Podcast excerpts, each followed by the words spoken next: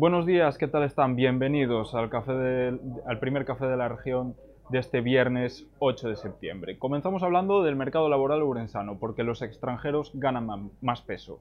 Según un informe del Servicio Público de Empleo Estatal, el SEPE, a cierre de 2022, los trabajadores procedentes de otros países crecieron un 13%, sobre todo gracias al papel de países, como, eh, de países latinoamericanos o africanos como Marruecos o Senegal, que supusieron la mayor parte de las incorporaciones laborales en la provincia. Repasamos los países involucrados en este movimiento laboral, las ocupaciones en las que más extranjeros se contratan y, como no, hablamos, eh, salimos a la calle para recoger testimonios.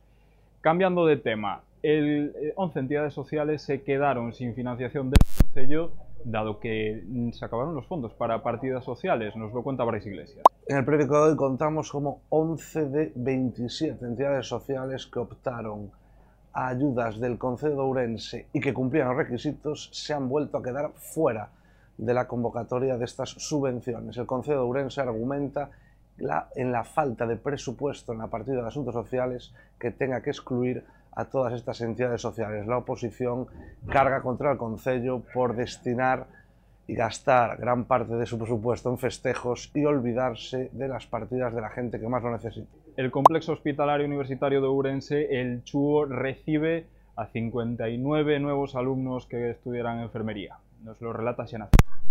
Así es, los nuevos alumnos de enfermería pudieron conocer ayer las instalaciones del hospital en donde realizarán las prácticas a partir del segundo año de formación.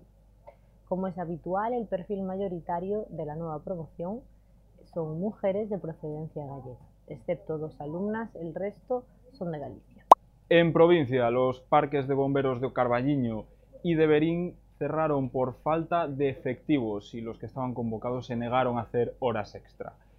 Además, en deportes les traemos el Rally de Agua, el portugués Rally de Agua, que visitará la provincia con cuatro tramos. Todos estos temas y muchos más los tienen a su disposición en la edición en papel del periódico, en nuestra página web, laregion.es.